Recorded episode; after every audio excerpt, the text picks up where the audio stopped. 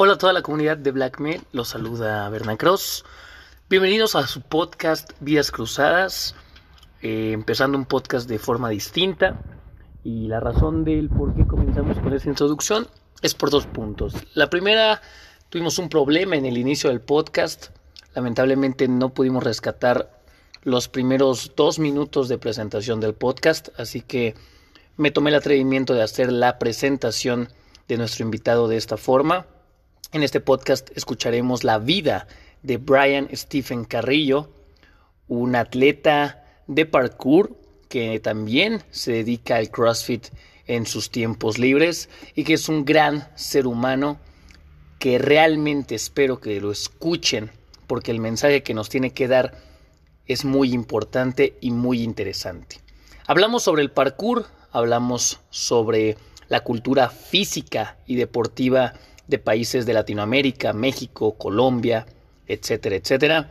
Y hablamos sobre cómo podemos llevar el deporte como motor de la sociedad. Es un podcast que no puedes perderte y espero que lo disfrutes. Ahora, después de haberte dado esta introducción, quiero también darte un segundo anuncio. La gente que está escuchando este podcast seguramente lo esté escuchando a mitad de semana y estamos a mitad del Open del año 2021. Vamos a tener que parar un poco el podcast mientras esté esta temporada de Open, ya que los proyectos de Open nos están consumiendo un poco de tiempo. Así que te vamos a pedir paciencia ya que en vez de subir dos episodios semanales, estaremos subiendo solamente un episodio semanalmente. Después de haberte dado este anuncio, espero que disfrutes este episodio y como ya lo sabes, ayúdame a compartirlo y a llegar a más personas. Una vez que termines de escucharlo, si te gustó, compárteselo a alguien de la comunidad. Muchísimas gracias, mi nombre es Bernardo, mejor conocido como el Coach Black, y este es el podcast con Brian Carrillo y el parkour. Hola, soy Berna Cross, creador de contenido, preparador físico y periodista deportivo.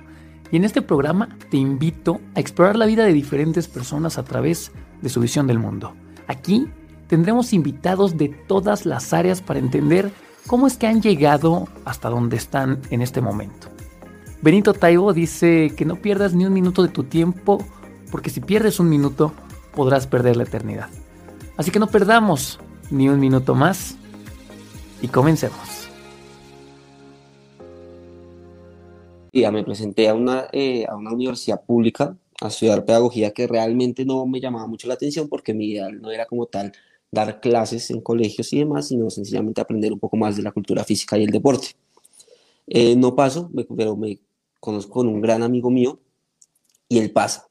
Entonces eh, yo entreno con él, él, él entrena bicicross y empiezo mes a mes viendo el pensum de él y estudiando todo lo que él estudiaba, todas las copias, absolutamente todo lo que a él le llegaban, yo lo fotocopiaba y estudiaba por mi parte.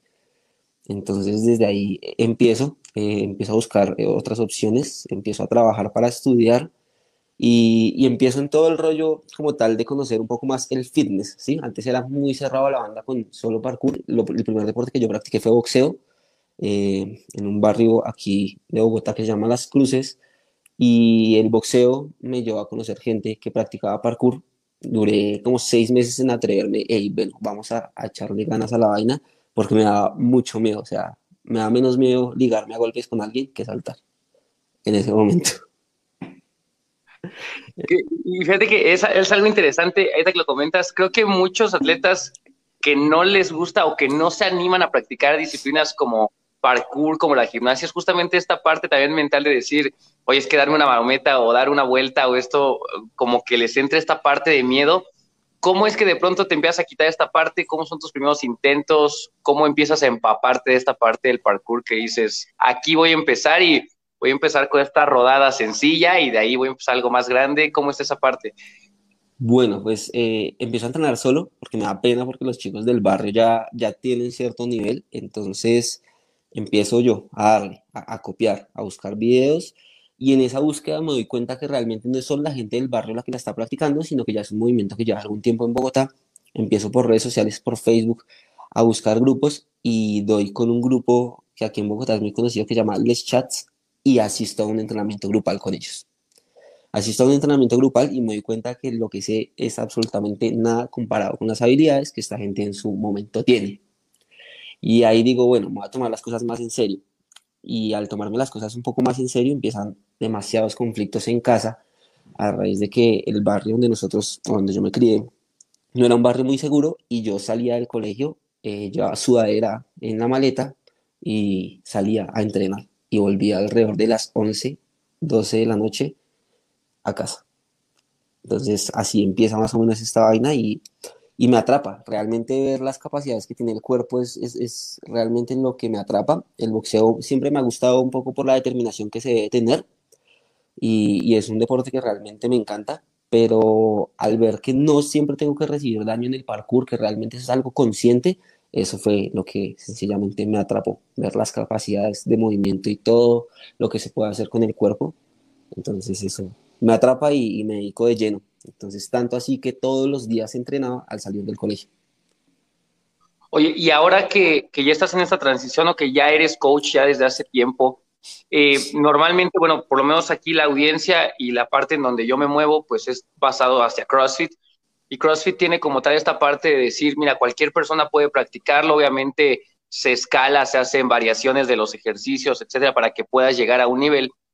En el parkour, ¿cómo es? Vemos población de gente que, que quizá en capacidades físicas no está tan desarrollada y de pronto dice, oye, yo quiero probar, ¿eh? ¿Cómo es esa parte? Es difícil el cocheo a personas que no tienen como tal este background deportivo, que simple y sencillamente les llama la atención y dicen, yo me quiero meter ahí, o si hay que tener un background deportivo para poder empezar a practicar parkour?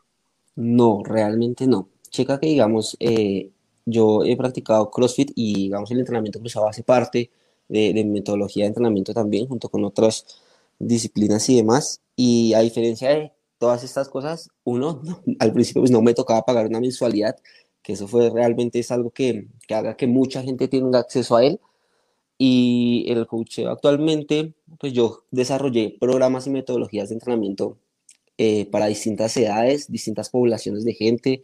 Y desde que tú tengas, yo he entrenado chicos, niños de 3 años, puliendo sus habilidades motoras como equilibrio, coordinación, hasta mayores de 50, 62 años ha sido, digamos, la persona de más edad que he entrenado, que realmente quiere sentirse útil. ¿sí? Entonces el parkour yo le digo a esa gente y a todos que está en todo, cuando tú te subes unas escalas de a dos en dos, estás haciendo parkour porque estás utilizando un entorno que está diseñado para utilizarse de una manera, de una manera más eficiente. Entonces realmente se puede hacer para todo. ¿Qué es lo que pasa? Que los medios y, y las redes han mostrado un parkour demasiado visual, ¿sí? Y la gente cree que hacer parkour es saltarse una azotea, es hacer flips, pero realmente el parkour va más allá y se trata de ser fuerte para ser útil, ¿sí? Es entrenarse para ayudar, para servir.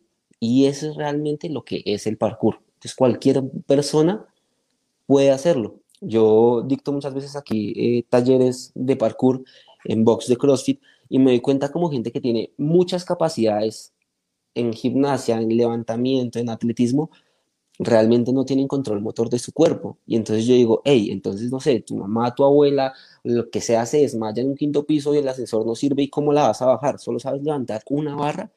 Entonces realmente es aprender a utilizar todas esas capacidades y es algo que yo he visto en el CrossFit actualmente y que también realmente eso me, me, me hizo acercarme a él y es ver cómo en los games paso a paso van incluyendo cosas menos ortodoxas para la gente común pero es que si nos ponemos a ver las metodologías del entrenamiento cruzado o el CrossFit como tal, son muy de la mano con el método natural, que es en lo que está basado el parkour.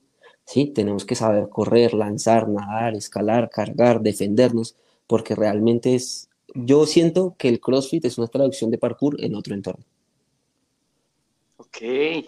Fíjate que, fíjate que esa, esa propuesta que haces es muy interesante eh, me, llama la atención dos cosas de, lo, de lo que dices. En primer lugar, el tema del parkour visual y otra vez, no me quiero desviar mucho del tema de CrossFit, pero pasa mucho igual con nuestro deporte, que la gente escribe CrossFit o escribe parkour en internet y lo primero que le aparecen son videos de los tops y de pronto vemos atletas. Exacto, de repente vemos atletas, como dices, saltando de un edificio a otro, dando mortales, la gente aplaudiendo y esto, por ejemplo, también en cross pasa, ves a un atleta cargando muchísimo peso, a las mujeres caminando de manos, lógicamente la población a la que normalmente nos dirigimos, que es mucha más, la gente que no practica ejercicio, que no hace deporte físico, pues se llega como a espantar de decir, oye, ¿a poco todo eso tienen que estar haciendo? ¿O a poco tengo que hacer esto, no? Entonces, me llama la atención esta parte de las redes. ¿Crees que las redes afecten al tema cultural del deporte? Es decir, que la gente le tenga todavía este miedo a hacer ejercicio o a hacer principalmente parkour por el tema de redes sociales o crees que redes como tal también ayuden a que más gente pueda conocer el deporte como tal? Yo personalmente creo que es una herramienta, ¿sí? Y, es una herramienta y como tal eh, depende para qué la quieras usar, ¿sí? Tú puedes usar un martillo para construir o para destruir. Entonces es muy dependiendo de la persona. Yo eh, en, mi contenido intento, pues evidentemente a la gente le gusta y yo trabajo con marcas y demás. Entonces evidentemente en mi contenido van a encontrar ese tipo de cosas, lo que la gente busca. Pero en sus historias, que es donde más le puedo llegar a la gente, le muestro a la población un poco de que el parkour no es solo saltar, es ayudar, es prepararse, hay una preparación detrás de cada salto. Y todo eso es lo que se intenta comunicar. Actualmente hay muy pocas cuentas, y es la verdad, eh, enfocadas a mostrar un poco la otra cara del parkour, ¿sí? Así como pasa en el CrossFit, tal cual. Tú ves a gente mamadísima, gigante, cargando un montón de kilos y, yo no dice, entonces, ¿qué? ¿Yo voy a entrar ahí y me van a hacer esto? O de pronto yo quiero es salud, pero las redes no venden mucho eso. Entonces, estoy viendo también una transformación grande en las redes y es que no muchas cuentas, pero sí algunas están dirigiéndose un poco más al trasfondo de realmente lo que es el fitness. Y es que es eso, es salud, es un bienestar, más allá de estar reventado 24/7, porque la gente está confundiendo demasiado la actividad física con el deporte de alto rendimiento. 100%. Oye, ¿estuviste eh, un tiempo practicando CrossFit por ahí? Sí. ¿Cuánto tiempo estuviste haciéndolo y, y por qué decides decir, sabes que esto no es como para mí, me llama más la atención por acá? Pues aún hago, creo que realmente nunca he frenado, siento que realmente es, son, son temporadas dependiendo de lo que esté buscando en el momento, eh, entonces no es como que haya hecho no, no más, incluso eh, en, en, mi casa tengo un homebox y no un gimnasio tradicional de máquinas, tengo una barra olímpica, discos, kettlebells, eh, dumbbells y con eso es que entreno, ¿sí? Porque creo que es la manera más eficiente y coherente de entrenar para hacer parkour, más allá de pronto ir a un gimnasio tradicional. No está de más de pronto para mejorar algunos aspectos físicos, pero realmente vivo encantado con la disciplina. Eh, de pronto es que un poco me, me apasionó demasiado y, y, sí me estaba llevando un poco por el camino competitivo, estoy digamos a punto de competir, sino que por temas del, del COVID y demás no lo hice. Y dije, hey, momento, yo soy lo que soy, que utilice una herramienta y que sea una nota, no me hace realmente alguien de competencia de esto, pero sí estoy dándole tres jornadas al día muy duro y es increíble, ¿sí? Mejorando cada patrón de movimiento, los levantamientos, conocí muy buenos amigos ahí, coach de excelente calidad y, y nada, realmente como pienso que se volvió algo que está en mí y creo que uno nunca deja pues de, de, de, hacer CrossFit o hacer parkour, son cosas que particularmente cuando a uno lo muerden, uno queda marcado. Entonces tú puedes decir, listo, ya no vas al box, pero tú si estás entrenando y sigues entrenando, sales y corres y haces un WOD, ya tu manera de entrenar no es la misma, no es tan cuadriculada. Entonces siempre vas a buscar ser más eficiente. entonces realmente siento que aún, no, aún constantemente práctico. Súper bien, súper bien. Oye, ahora ahorita con todo este tema de la pandemia, del COVID, eh, por, ahí en Colombia yo tengo dos, tres conocidos que, al inicio de la pandemia, bueno, cuando estaba esto, más picos más altos, eh, pues decían, no, no podemos salir, aquí es por, por zonas, estamos en esta zona, está, eh, no puede salir tal gente, esta zona sí tiene, pueden, tener más libertad, etcétera. Vi por ahí que algunos centros deportivos, gimnasios, el mismo SmartFit, etcétera, ya empezaron a regresar como tal a las actividades, con esta parte de la mascarilla, con todo lo demás. ¿Cómo está haciendo este regreso también por allá? Y a nivel deportivo, que sabemos que el parkour como tal, pues se da en las calles, ¿cómo es esta parte de tanto la seguridad de la gente, de decir, bueno, vamos a salir a practicar deporte, como también esta parte de la pandemia, ah, cómo ha afectado por allá?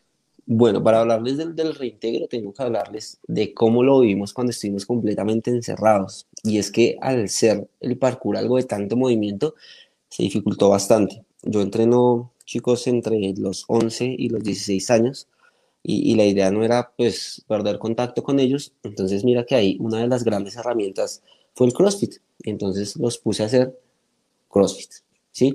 ¿Qué hacían? En los WODs incluíamos movimientos de parkour, ¿sí? Entonces armaron cositas en, sus cuartos, un par de tablas para hacer algunos saltos y armábamos WODs metabólicos principalmente que nos ayudaran a mejorar ese 2 más para después hacer recorridos y lo incluimos. Actualmente el regreso, eh, pues yo intento hacerlo en zonas que realmente no haya mucha gente, eh, con supervisión siempre digamos como de los padres, pero el parkour es muy libre, entonces digamos que yo siento que hay que hacerlo con responsabilidad, evidentemente, pues evitar, digamos, llevar las manos a la cara constantemente porque todas las superficies las tocamos, pero siento que les ha ayudado demasiado a los chicos y a mí a quitarnos un poco el miedo que nos meten los medios, o sea, ese pánico con el que todo el mundo sale, nosotros no lo sentimos tan a flor de piel porque estamos en contacto, por donde la gente camina, nosotros ponemos las manos, entonces nos ha también generado un poco más de conciencia en, hey, bueno, si estoy tocando esto, pues no voy a tocarme el rostro,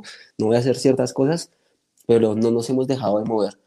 Y aquí en Colombia, pues lo que pasa es que han, muchos box, y fue muy triste, cerraron muchos eh, gimnasios de cadena, cerraron también ciertos centros, están volviendo, la gente evidentemente quiere moverse, quiere hacer actividad física, entonces tiene muy buena acogida, creo que nos ha vuelto más eficientes por el tema del tiempo, ya no vas al gimnasio a estar chateando, sino vas a lo que vas y es realmente un pro en vez de un contra y a optimizar el tiempo.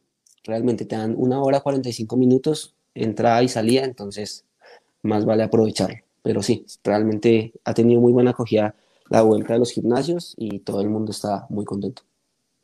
Qué bueno, qué bueno. Oye, comentas que entrenas gente de 11 a 16 años, más o menos es tu rango de población, y, y por ahí me llama la atención, igual el parkour, al igual que la mayoría de las disciplinas, eh, hay, que comenzar más joven para poder tener mayor recorrido o tener mayores habilidades durante el deporte, o eh, la edad puede, puede variar un poco. Digo, por ejemplo, disciplinas como el atletismo, disciplinas como el levantamiento de pesas, la alterofilia, etcétera, pues sí comienzan muy jóvenes para mayor densidad ósea, para ser, perdón, un poco más técnicos durante su proceso, pero en parkour hay, eh, hay un tema de edad también, o sea, las personas que empiezan más jóvenes tienen más habilidades o ya se necesita una cierta estructura para empezar a practicar como tal el, el deporte? Pues evidentemente con los chicos que yo entreno, siento que mientras más joven empiezas, eh, mayor control motor y más relacionado con el movimiento vas a tener, pero realmente no hay como una edad, ¿sí? Hay otra cosa que se trata en el parkour, que es ser y durar, y la idea es, digamos, tener una muy buena vejez, una longevidad muy, muy positiva, algo muy, muy bacano, y poder moverte, ¿sí? Lo que va a cambiar es cómo te mueves, ¿sí? Ya no vas a comer tanto impacto, ya no vas a sentir tan atractivo saltar de una azotea a otra, hacer saltos de mucho, mucho impacto, sino vas a ir bajándole, pero siempre vas a estar en constante movimiento.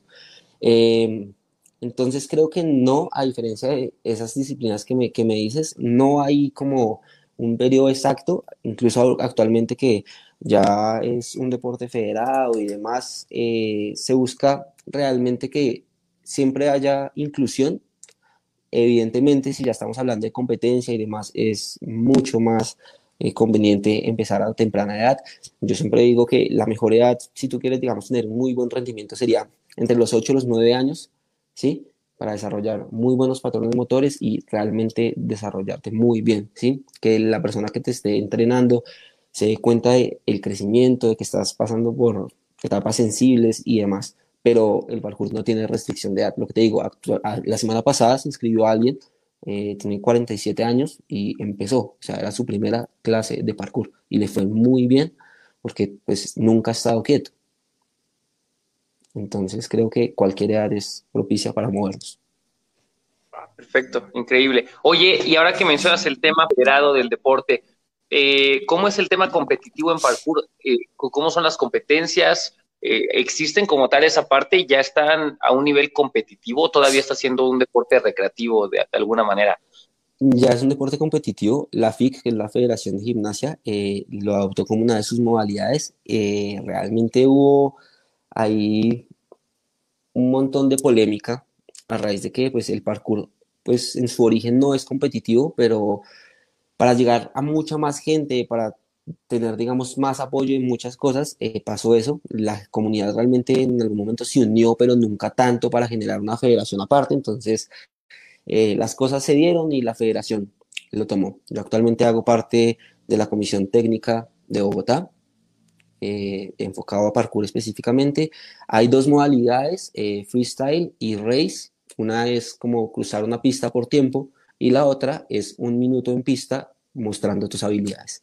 Una es más, busca más mostrar la eficiencia y lo otro más como el, potencial que se tiene en cuanto a movimientos y estrés. Y a nivel jueceo, ¿cómo es esta parte? Eh, ¿Qué, es, qué es, lo que, qué es lo que juegan? Al igual que la gimnasia, decisión, este, hmm. dificultad, ¿cómo es esta parte? Yo soy juez y hay varios ítems, ¿sí? Entonces se divide en tres ítems, cada ítem se divide en cuatro partes pero globalmente se califica que la persona sea técnica. Hay un módulo muy importante que es la seguridad y es que en ningún momento se note que el deportista está poniendo en riesgo su integridad por ejecutar uno de los movimientos. Entonces, eso tiene un valor bastante alto. La limpieza, la creatividad, el uso del espacio.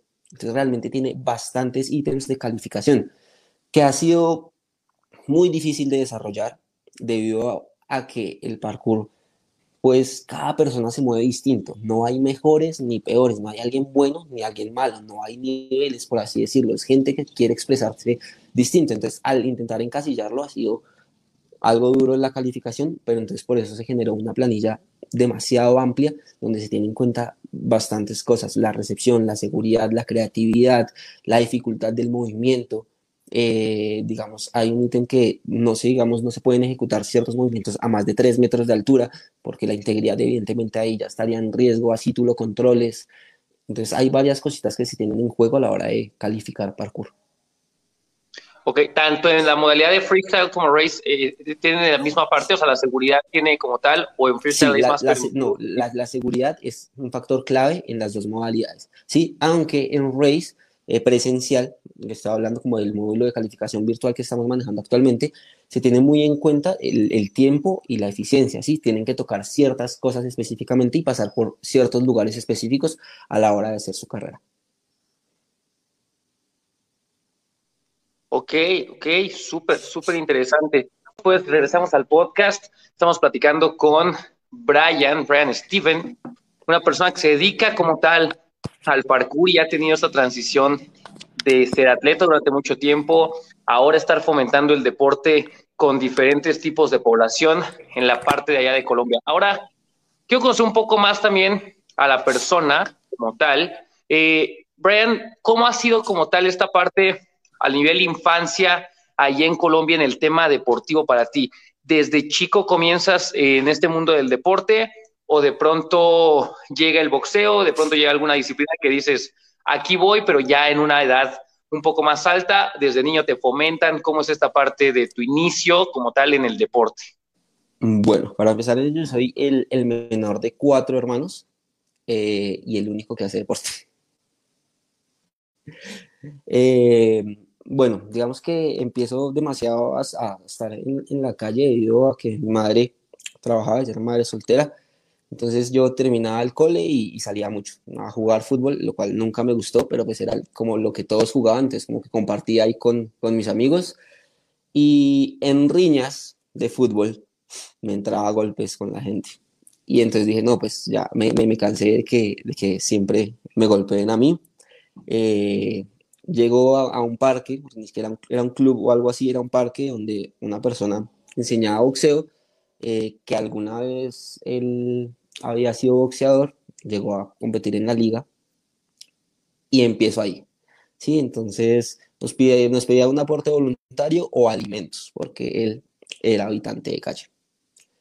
Eh, empiezo a boxear, eh, empiezo a, ir muy juicioso todos los fines de semana, empiezo a preguntarle qué onda, que, que si puedo entrenar más días a la semana, empiezo a entrenar eh, me gusta, empiezo a asistir después a un, a un gimnasio los fines de semana con, con él, que, se llama Lolaya, que hay en el sur de Bogotá, y, y me, me, atrae, me atrae demasiado el boxeo, tanto así que ahorro y me compro mis propios guantes de boxeo, no profesionales, pero los compro en un remate, y, y empiezo a, a la salida del cole a hacer apuestas con el boxeo.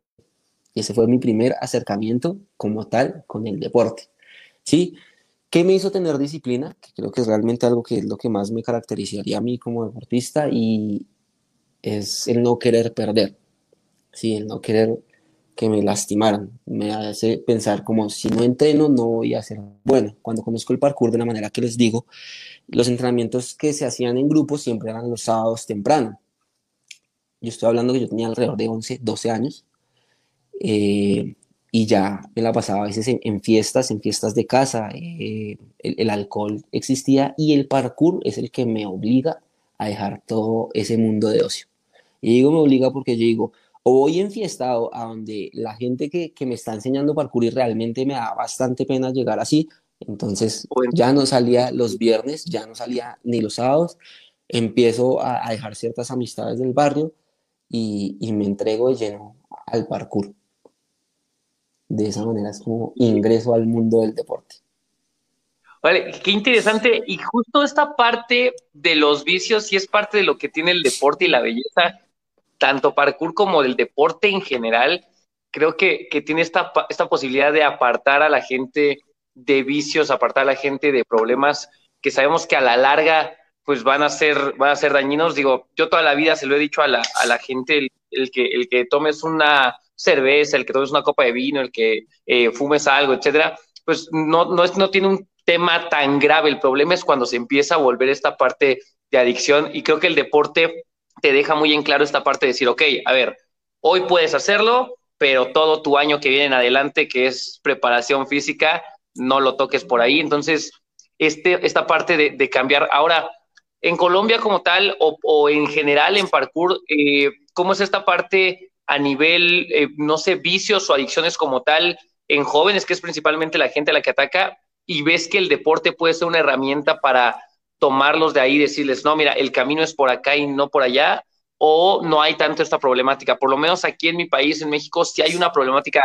grave como tal con personas que están en situación de calle, con personas que recurren al tema de drogas, etcétera.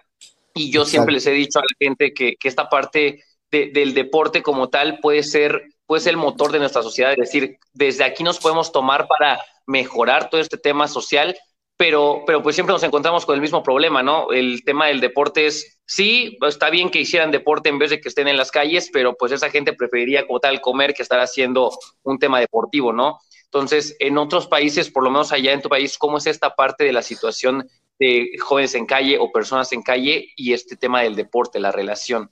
Bueno, yo sí les quiero contar eso y no es algo de lo cual esté muy orgulloso o hable normalmente. Realmente la gente que me conoce ahorita, lo que muy pocos saben, eh, yo llegué a tener problemas realmente con, con esas sustancias. Estuve tocando muchas veces eh, la URI, que es la, o sea, como la cárcel de menores, porque realmente el barrio en el que yo crecí y las amistades que tenía no eran muy buenas. Entonces, aquí, en los barrios de estrato bajo, estrato bajo uno o dos, es algo que está muy presente, ¿sí? Entonces tú sales de la escuela y ahí está la persona que vende dulces, como la persona que te vende marihuana, la persona que te invita, hey, ¿quieres ganar dinero de manera fácil? Y realmente lo que tú dices, pues uno dice, hey, si no hay en la casa para comer, pues tengo que solucionar algo, ¿sí? Eh, entonces eh, me dejé guiar bastante por eso, hasta que realmente fue como la gente con la que me rodeaba en parkour, la que decía como, yo decía como, no, es que yo no pertenezco allá, sino pertenezco más acá, ¿sí? Entonces, eh, no sé, mis zapatos siempre estaban hechos nada, sudaderas hechas nada, entonces hasta que tomo la decisión de retirarme por completo de ese mundo, mm, cortar por completo los vicios y con eso las amistades, y es algo realmente que yo les quiero decir, y es que uno hace muchas amistades en el deporte, pero muchas veces otras que uno tiene se van a ir y eso es una realidad, ¿sí? Porque muchas veces si tú te vas a dedicar a algo, los momentos de ocio, los momentos de, de, fiesta van a desaparecer y no es algo negativo, no es algo negativo porque realmente uno se va a dar cuenta que esa gente con la que no compartía era gente de eso, momentos de fiesta, no era nada más, no era gente que el día que tú tuvieras una mala pasada iba a estar ahí contigo, cosa que sí me trajo el deporte, cosa que sí me trajo el parkour, me hizo tener una familia la cual yo elegí, la cual son mis amigos, los cuales puedo contar en un mal momento. Entonces, aquí en Colombia pasa bastante eso. El deporte no es muy apoyado, sobre todo estos deportes alternativos. Eh, Entonces, venimos desarrollando planes eh, de mejorar todo eso. Yo he dictado talleres de parkour en cárceles de menores, en cárceles para adultos, he dictado talleres en población vulnerable porque siento que puede ser la respuesta. Puede que si yo voy a un taller de 100 personas y dicto un taller, eh, con que yo salve a un niño de ellos y yo, digamos, en, en mi academia, que es una academia de parkour donde tenemos en distintas localidades entrenadores, yo beco a veces a la gente si no tiene los recursos económicos, ya que ese recurso económico fue para mí en un momento un ancla que no me quería dejar progresar. ¿Sí? Entonces yo decía como, eso no puede ser un limitante de alguien que quiera entrenar, ¿sí? Entonces siento que esa ha sido la gran herramienta que me ha dado el deporte y, y realmente mi gran espada y escudo ha sido el parkour frente a todo este tipo de, de, problemas y demás, y es mostrarle a la gente que puede mejorar su calidad de vida. Yo leo todo al parkour. Yo actualmente tengo familia, vivo en un lugar completamente distinto al cual creí. Mis hijos, pues evidentemente van a tener la posibilidad de crecer en otro ámbito, mi trabajo, mi estilo de vida. Eh, hablando económicamente, académicamente, cambió por completo debido al deporte, ¿sí? Y muchas veces suena muy cliché o muy trillado, pero realmente eso fue lo que pasó. Y es llegar a, vivir en un lugar muy bonito. Yo vivía en, en un lugar sé que era muy desagradable a veces, digamos, las llegadas, la gente con la que uno se la pasaba y mi realidad cambió por completo y no es la realidad que veo ahorita y por eso sé que el deporte puede hacer que la realidad de muchas personas cambie, porque sobre todo uno le cambia la mentalidad y le hace realmente ser consciente de que si uno quiere algo puede trabajar por ello y buscar las posibilidades. Ahora que comentas esta parte también de, de mentalidad y, y, de cómo es que ha cambiado eh, tu perspectiva también de la vida y cómo le puede cambiar a las demás personas, yéndonos hacia el tema deportivo a nivel mental, a nivel psicológico, ¿qué pasa por la cabeza de, de un atleta o de un deportista que ya domina algunos eh, pues, movimientos complejos de, a la hora de realizarse y, y, justo antes, momentos antes de realizarlo? Eh, lo veo mucho, por ejemplo, eh, en la semana estuvimos entrevistando a una chica de alterofilia de levantamiento olímpico y me decía esta parte, dice, es que cuando vas caminando desde que sales del backstage hacia la barra, el pensamiento, o sea, lo que viene como tal a nivel mental, es impresionante, es la guerra mental contigo mismo. Ahora, en esta parte del parkour, ¿cómo es esto? Eh, digo, normalmente eh, los videos que vemos, que vuelvo a lo mismo, no sabemos si realmente sea así esta esencia del parkour, pero normalmente vemos a la gente antes de realizar algún truco alguno de estos movimientos, enfocarse, pensarlo durante varios segundos por ahí y de pronto, ¡pum!, hacerlo, ¿no? Entonces, ¿qué pasa por la mente como tal justo antes de, realizarlo? ¿Es un tema de libertad? ¿Es un tema de concentración? ¿Qué es lo que pasa por la cabeza, eh, por lo menos en tu caso, antes de, partir con esta parte de movimiento, esta parte de trucos? Yo podría hablar, pues, pues desde mi, mi experiencia, pues, lo que me pasa a mí y de pronto a algunos de mis atletas no todos, pero es un momento pleno de conciencia y es de muchas veces aplicar la lógica, ¿sí? El parkour es de repetición, de repetir. Entonces, si yo soy, tengo las capacidades de saltar, no sé, dos metros en el piso sin ninguna dificultad, si tú estás en una altura, el factor mental es lo que te va a jugar en contra de no saltar la misma distancia a cuatro pisos de altura, por así decirlo. Entonces es un estado de plena conciencia de movimiento desde la salida hasta la recepción y es un estado de no dejar que el miedo te gane. El miedo es como, empieza a jugar un, un, un papel como de, del fuego y yo le digo a la gente, es como o te alumbra en la oscuridad o, o mierda, te quemas, te quemas. Y es que te quemas y no deja que te muevas. Sí, porque lo he vivido, he tenido años que yo digo, esto está, realmente no es complicado y empiezo a pensarlo, entonces yo le digo a la gente, si tú te tomas X o Y tiempo ahí parado, el miedo te va a ganar. Entonces es entrar, no hacer cosas que uno pues no estén fuera de las capacidades de uno, respirar, realmente darle el momento a la lógica de que te hable y decir como es algo que ya hemos hecho y tomar la decisión. Pero en todo momento es como intentar tener todo en conciencia, ser muy consciente de todo el movimiento.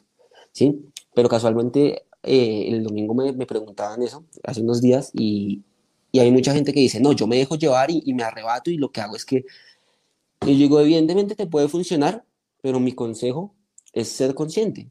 La conciencia del movimiento te va a llevar a que así falles, vas a saber cómo reaccionar.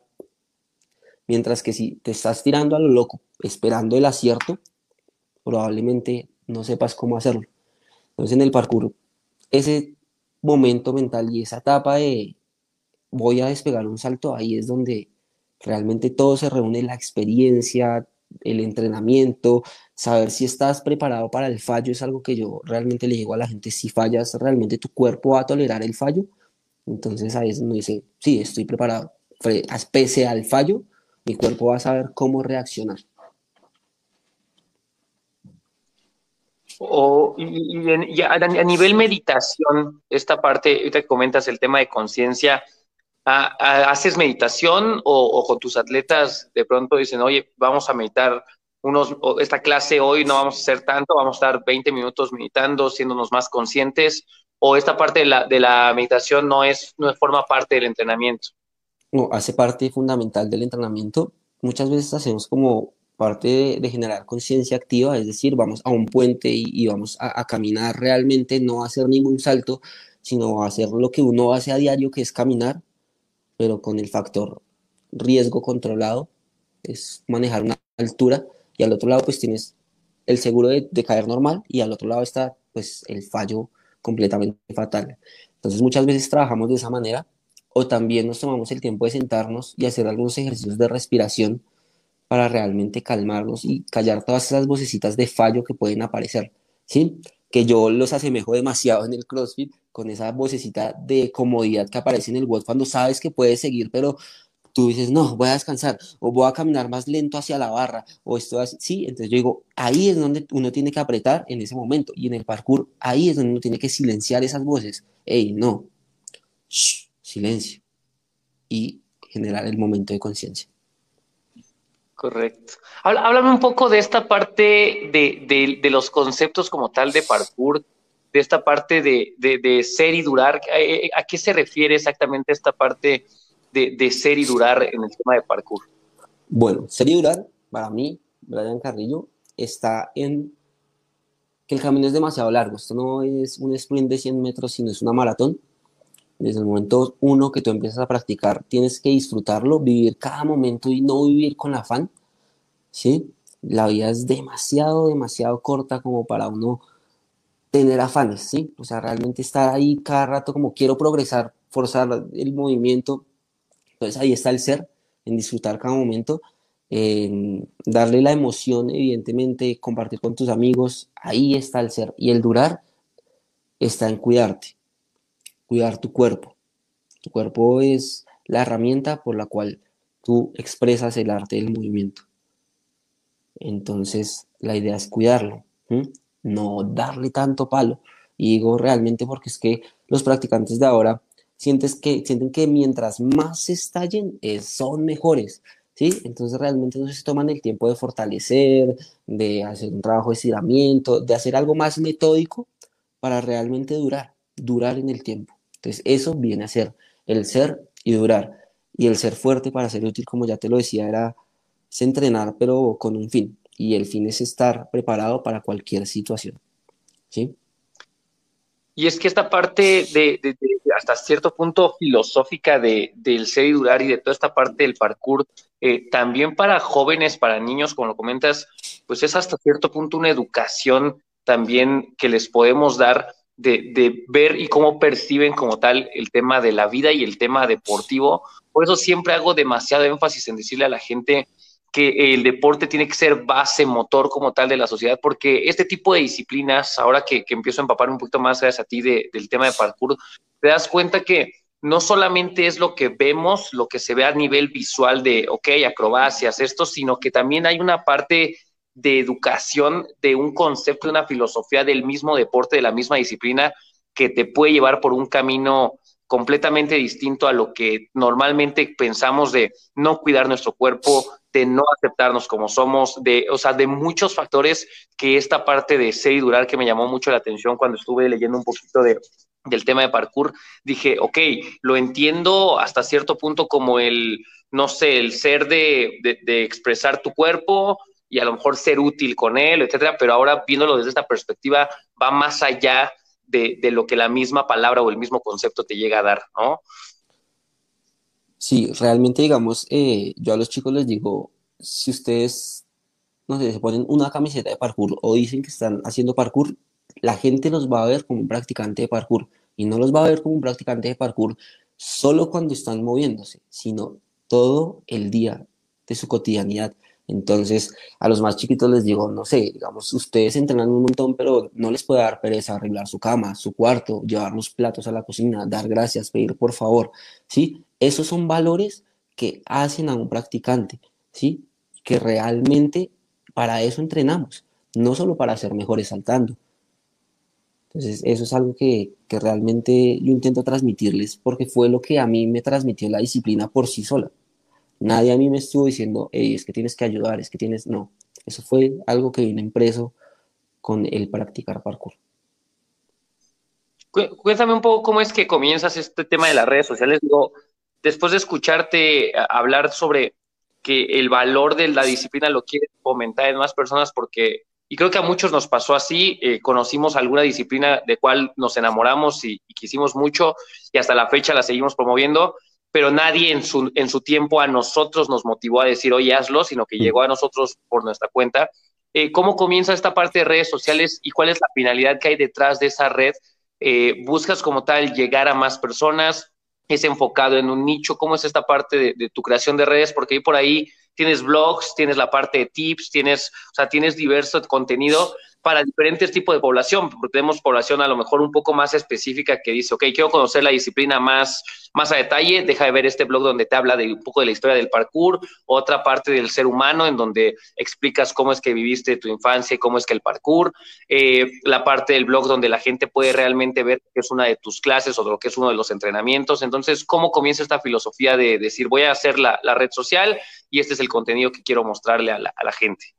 Bueno, las redes sociales, yo siempre le fui muy reacio al tema. Eh, tengo un par de amigos que actualmente viven de eso, ¿sí? Son súper, súper famosos y los conocí gracias al parkour. En algún momento hicieron parkour y, y nunca me interesó hasta que me di cuenta que del voz a voz yo no podía tener tanto alcance.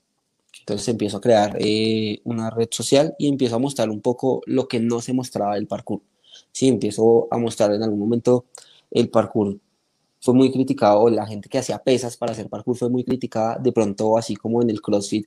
Actualmente yo veo que antes eran muy criticados la gente que hacía eh, bodybuilding tradicional, ¿sí? que iban a un gimnasio a hacer curl de bíceps, a hacer bíceps. Eso no es CrossFit, sí, pero levantar pesas sí es parkour. Entonces fue así entonces empecé a transmitir eso, tanto así que mucha gente de la comunidad empezó a decir, es que él no hace parkour, él hace otra cosa, es que él por eso tal vaina. Y empecé a imprimirle un poco más el tema de periodizar, de organizar los entrenamientos, de, es que este mes no estoy haciendo nada de impacto porque estoy trabajando fuerza y las articulaciones se me sobrecargan. Y entonces el fin es realmente llegarle al nicho de los practicantes de parkour, pero sobre todo lo que actualmente le estoy apuntando es que la gente se dé cuenta un poco que el parkour es una herramienta del fitness clave, o sea, que realmente no es lo que la gente cree, sino que pueden mejorar demasiado con que dentro de su plan de entrenamiento tengan una clase de parkour, ¿sí? Yo día a día en los box de CrossFit veo como gente le tiene miedo a saltar al cajón, y yo digo, bueno, ¿y si antes de, de saltar al cajón aprendieran a cómo caer si se caen del cajón? ¿sí? Veo como actualmente hay mucha gente que se enfoca en, la movilidad, en patrones de movimientos específicos, pero hay algo en el parkour que es aprender a fallar y eso muy poca gente lo enseña. Entonces, mi, intención es, uno, pues llegarle a, la más, a más gente, crear alianzas con ciertas marcas, que es también importante, que es, digamos, ver cómo la alimentación, como, digamos, la parte académica, como todo eso influye en realmente el performance deportivo, de, de, un practicante de parkour, de un practicante de CrossFit, de un practicante de fitness en general. Como cada cosa y cada tornillo hace que realmente sea muy sólido. Cada ladrillo va a construir un muro más sólido y que no es solo saltar. Prácticamente ese es el mensaje que le quiero llevar a la gente, que el parkour no es solo saltar y que el parkour es para todos. Y, y ahora que lo comentas, esta parte de, de enseñanza, tienes mucha razón en ese sentido muchas veces como entrenadores nos enfocamos tanto en enseñarle el patrón de movimiento a la atleta de cómo queremos que se vea, pero no le mostramos qué es lo que puede pasar si no sale como lo pedíamos, ¿no? Eh, yo lo veo mucho, por ejemplo, en parado de manos, y, fíjate, no, lo había visto desde ese lado, pero normalmente yo durante mucho tiempo, cuando enseñaba parado de manos a la gente o a caminar de manos, eh, la gente hasta se sacaba de onda porque les decía, ok, vamos a estar tres, cuatro días diarios aprendiendo a caer, ¿no? Y es que si vas a clases de gimnasia básica, antes de que camines de manos, primero te van a enseñar a rodar, a, rodar. a caer, exactamente. Entonces, primero tengo que ver qué es lo que va a pasar si no nos sale el patrón de movimiento como lo queremos. Y ahora sí, como dices, ahora sí corrijo desde el inicio, como la parte de la caja, ¿no? De los box jumps, que es exactamente lo mismo. O sea, hay gente que le da miedo golpearse, caerse, y es como, oye, y si te enseño a aterrizar primero o si te enseño qué pasaría si te cayeras, etcétera, creo que tienes mucha razón en ese sentido. Yo me di muy, o sea, me di cuenta de eso demasiado cuando vi que los chicos de 12 años y demás, en algún momento, digamos, en una etapa de fortalecimiento, estaban haciendo handstand push-ups y les expliqué por videollamada el movimiento y todos lo ejecutaron a la perfección. Y algunos se fue de lado y acomodó otra vez su cojín y listo. Y yo, yo veo como la gente sufre con el movimiento muchas veces como realmente incluso para mí fue, es que no es tan fácil, pero cuando ya yo les segmento, les digo, listo, como pardan la cadera, la cadera es lo que los va a subir, no piensen que son solo los pies, empujen al tiempo, es un solo movimiento y no son movimientos aislados. Y lo entienden de una, yo digo, esto tiene mucho poder. Realmente tiene mucho poder. Así como la movilidad, así como el funcional bodybuilding, así como el bodybuilding tradicional, así como eso, el parkour tiene mucho que aportarle al fitness global. Oye, y a nivel, a nivel hate que, que habías dicho ahí, por ahí, la gente de, que, llega a tirar la crítica, eh, yo justo lo que te iba, a preguntar, justo antes de que lo comentaras tú, ¿cómo era el tema de la crítica? Porque yo tengo como tal una, una ideología sobre, sobre que hay deportes o disciplinas, o es más, contenido, que por más que busquemos encontrarle un pero, eh, creo que la mayoría del contenido de, de, algún de algún especial como tal es pues solo para apoyarse. Eh, por ejemplo, en el parkour yo encuentro mucho esta parte que, que, realmente veo los videos y digo, es que ¿qué les puedes criticar? O sea, ¿qué, qué hay mal alrededor? Puedes decir que a lo mejor es un tema de lesivo, de lesiones, un tema de peligro, cualquier disciplina la tiene, ¿no? Por, ahí decía un mentor mío, si no quieres lastimarte, juega el ajedrez, ¿no?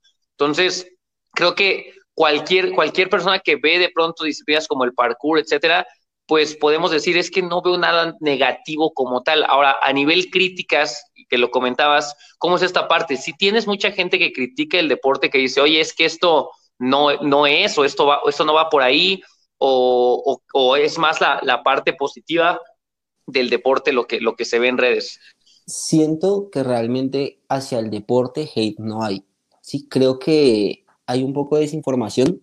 Creo que a la gente visualmente le gusta y no se ponen a ver tanto como es que pronto sí, con algunos videos que evidentemente también muchas veces lo apoyo y es como aparece alguien en un edificio, en una torre saltando y, y digo, bueno, ustedes no saben cuánto tiempo le tomó a él prepararse para hacerlo. De pronto para mí es un salto innecesario, no le veo el fundamento, pero más allá de criticarlo, no, pues no conozco el proceso de la persona, entonces no podría atacarlo.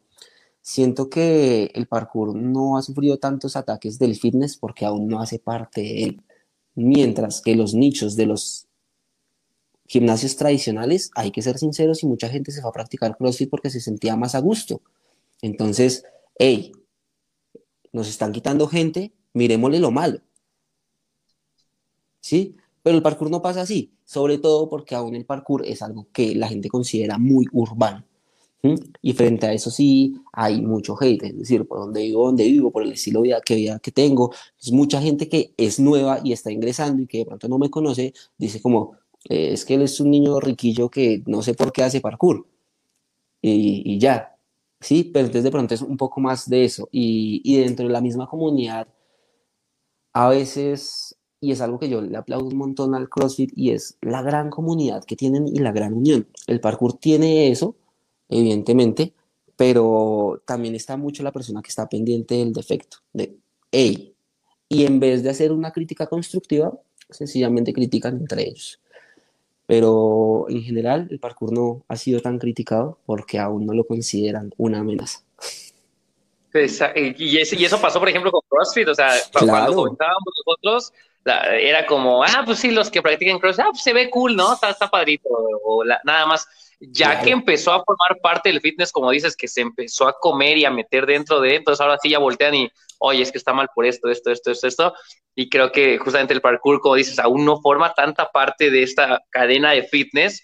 Creo que cuando empiecen a haber centros deportivos enfocados a esta parte de parkour o cosas así, creo que por ahí puede empezar el tema. Que si, que, que si nos tiran hate, los gimnastas, que si nos tiran hate, alguna gente que hace alguna disciplina parecida, porque puede que algún gimnasta se pase a hacer parkour y le guste más.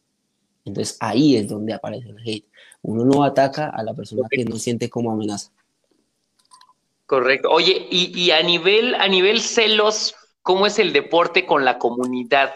Porque siendo honestos, eh, otra vez regresando al tema de CrossFit, el CrossFit hasta cierto punto, como dices, genera mucho esta parte de comunidad, pero sí hay una guerra fuerte de egos en donde cuando llega un atleta que es bueno, no atletas nuevos, cuando son atletas nuevos, de hecho se busca como el apoyo con todos y oye, ven, sé parte de. Pero cuando llega un atleta de otros box o de otro lugar que ya trae un background deportivo que puede eh, ser mejor que tú o mejor que los que ya están, si viene una parte de ego, de decir como, no, en vez de entrenar con él para hacerme mejor, es como, no, mira, tú aquí no, por lo menos en Latinoamérica y aquí en México sí veo mucho esta parte a veces del tema de ego. Ahora, ¿cómo es esta parte en parkour? Eh, llega una persona que viene de otro lado, que quiere empezar a practicar, ¿cómo lo adopta la comunidad? Bueno, pues si, si viene de otra ciudad, se queda en mi casa. no, pues eh, realmente somos muy amables, queremos aprender. Entonces, si yo que alguien es muy teso en barras, pues si yo quiero aprender barras, voy y entreno con él. Si yo que alguien es muy bueno en giros, voy y entreno con él. Y la persona usualmente siempre es muy amable también con uno. Tanto así que lo que te digo es verdad. Si la gente, digamos, vive en otra ciudad y es algo bien absurdo, pero yo he tenido gente aquí que de pronto, no sé, he conocido por redes y le digo, adelante, si vienes a un evento de Bogotá, pues échale, quédate en, mi casa y, vamos los dos al evento y vienes y no pasa nada. Entonces, en esa parte sí hay bastante, bastante, bastante apoyo. Hay comunidad interesante. Oye, pues eh, eh, no, te quiero quitar más el tiempo, pues, sé que tenías ahí algún pendiente. Eh, tengo una dinámica pequeña nada más que le hago siempre a los invitados, dependiendo de la disciplina. Entonces, te voy a hacer algunas preguntas, te voy a hacer algunas palabras, me respondes lo primero que se te venga a la mente, a la cabeza, y, y por ahí partimos, ¿vale? Vale. Entonces, bueno, vamos a comenzar si no practicaras parkour, eh, ¿qué disciplina sería tu top que dijeras, esto siempre lo quise practicar y, no pude hacerlo o sería especialmente eso? Sería muy bueno en CrossFit. ¿Te quedarías con CrossFit como tal? Sí, sí. Perfecto. Oye, eh, ok, ¿hay algún movimiento que te dé miedo realizarlo, que digas, esta parte no? O sea, no me atrevo aún. Mm, no, tanto como miedo no creo que cualquier cosa me, atrae eh, y si encuentro un lugar donde pueda aprenderlo de una manera, lo hago. Esta parte de riesgo te motiva también a, hacerlo. Sí, sí, sí, es como un reto. Perfecto, perfecto. Eh, ¿Cuántos años tienes, Brian? 25. 25. ¿Eres muy joven todavía para el deporte como tal? ¿Te sientes como tal en una edad en la que puedes seguir durante muchos años o ya te sientes un poco más grande también? Creo que la otra vez estaba echando números y voy hasta los 31 muy, muy duro buscando avance y ahí empiezo a solo mantenerme. Perfecto. ¿A qué le tiene miedo Brian Carrillo? Eh, a las alturas. ¿En serio? Sí, en serio. Las controlo, pero tengo que tener un nivel de conciencia alto. O sea, que yo me despierte en un lugar alto o que me suban de repente, ahí está el miedo un poco. Vale, a, mí me pasa algo similar, por ejemplo, con los pull-ups. Eh, yo toda la vida me dio, dio fobia digo, estar en lo alto. Y hay movimientos como bar muscle up, como pull-ups, que literal lo hago con los ojos cerrados porque traigo un tema de conciencia ahí de decir, los voy a cerrar. Y de hecho la gente se burla porque dice, no puede ser, estás haciendo 20 ring muscle ups y los 20 traes los ojos así, ¿no? O sea, porque me da como tal ese vértigo todavía de voltear a ver hacia abajo. Y fíjate que no es tan alto, ¿no? Imagínate tú que vas de un lado a otro. Sí, yo, hablo, de pronto de, no tener el control en una altura, de, pararme en algún borde y, no saber qué hay al otro lado, y pronto eso me genera un poco de escosor. ¿A dónde ves a Brian en cinco años? Eh, quiero que el, método de entrenamiento que, estoy ya, que ya generé sea reconocido globalmente. Quiero que le ayude a demasiada gente a mejorar su parkour y quiero ser una de las personas que realmente lleve el parkour a ser parte del fitness. Perfecto. Brian, tus redes, ¿dónde te puede seguir la gente? Eh, tienes contenido muy interesante, créanme que, eh, y se lo digo siempre a, los invitados, normalmente el contenido que, consume la gente eh, a veces es diferente al que realmente deberíamos de estar consumiendo. Nos vamos mucho por el influencer, por el que tiene muchos seguidores, por el que sube este tipo. Pero la realidad es que tu contenido es un contenido de mucho valor y muy entretenido. O sea, literalmente puedes agarrar tu Instagram y empezar a ver cosa por cosa y llama demasiado la atención la parte del contenido. ¿Dónde te pueden seguir? Pues, pues muchas gracias. Realmente se le mete ganas al, asunto. Eh, mi Instagram, que es realmente la red que más muevo, es arroba Brian-the coach. Brian the coach. Brian the coach. Es la única red por la que, por la que estás ahorita Sí, realmente está la otra que es Brian Carrillo, que es el, la fanpage de Facebook. Ahí está exactamente todo lo mismo de Instagram. Igual de Instagram puedes llegar a la fanpage y muy pronto estaremos activando el canal de flux.parkour. Flux Parkour también es la academia donde enseñamos parkour aquí en Colombia. Perfecto. Oye, eh, ¿por YouTube no has pensado entrar? Sí, este, este es el año. Este año es. La verdad es que este requiere, requiere bastante tiempo, entonces eh, algo que he aprendido es que pues el contenido audiovisual, porque tuve, estudié fotografía y producción de medios también en todo el tema, eh, es que no quiero entregarle a la gente algo mediocre, quiero entregarles material de muy buena calidad, entonces este año empezamos con YouTube y vamos a ver cómo nos va. Cuando estén en las redes, les estaré montando el canal. Súper bien. Pues Brian, te agradezco muchísimo tu tiempo. Ha sido un placer y creo que va a ser un episodio que a la gente le va a gustar muchísimo. Eh, decirle a toda la gente, van a seguir arroba Brian the Coach, arroba Brian guion bajo the Coach, ¿correcto? Sí, así es. Eh, lo pueden encontrar en Instagram. De todas maneras, ya saben que dependiendo de dónde estén escuchando o viendo esto, en la descripción va a estar tanto el link de su página de Instagram como próximamente cuando tenga lista su plataforma igual en Flux, me dijiste, por ahí también para que vayan a visitarla. Entonces les vamos a dejar en descripción toda esa parte. Hermano, muchísimas gracias de verdad por haber aceptado la invitación y espero tenerte por acá. Pues la verdad, la verdad, gracias por la invitación. Eh, yo, al igual que tú, admiro un montón tu contenido. Eh, siento que deberían conocerte un montón más. Le metes un montón y se nota realmente que te apasiona lo que haces. Entonces, nada, un abrazo. Espero también estar pronto por aquí y un abrazo para todos los que estén escuchando. Y recuerden que pronto el parkour va a ser parte del fitness. Muchísimas gracias. Nos vemos, que tengan excelente día y ya saben, ayúdenos a compartir para llegar a más personas. Gracias, Ryan. Vale, bye bye.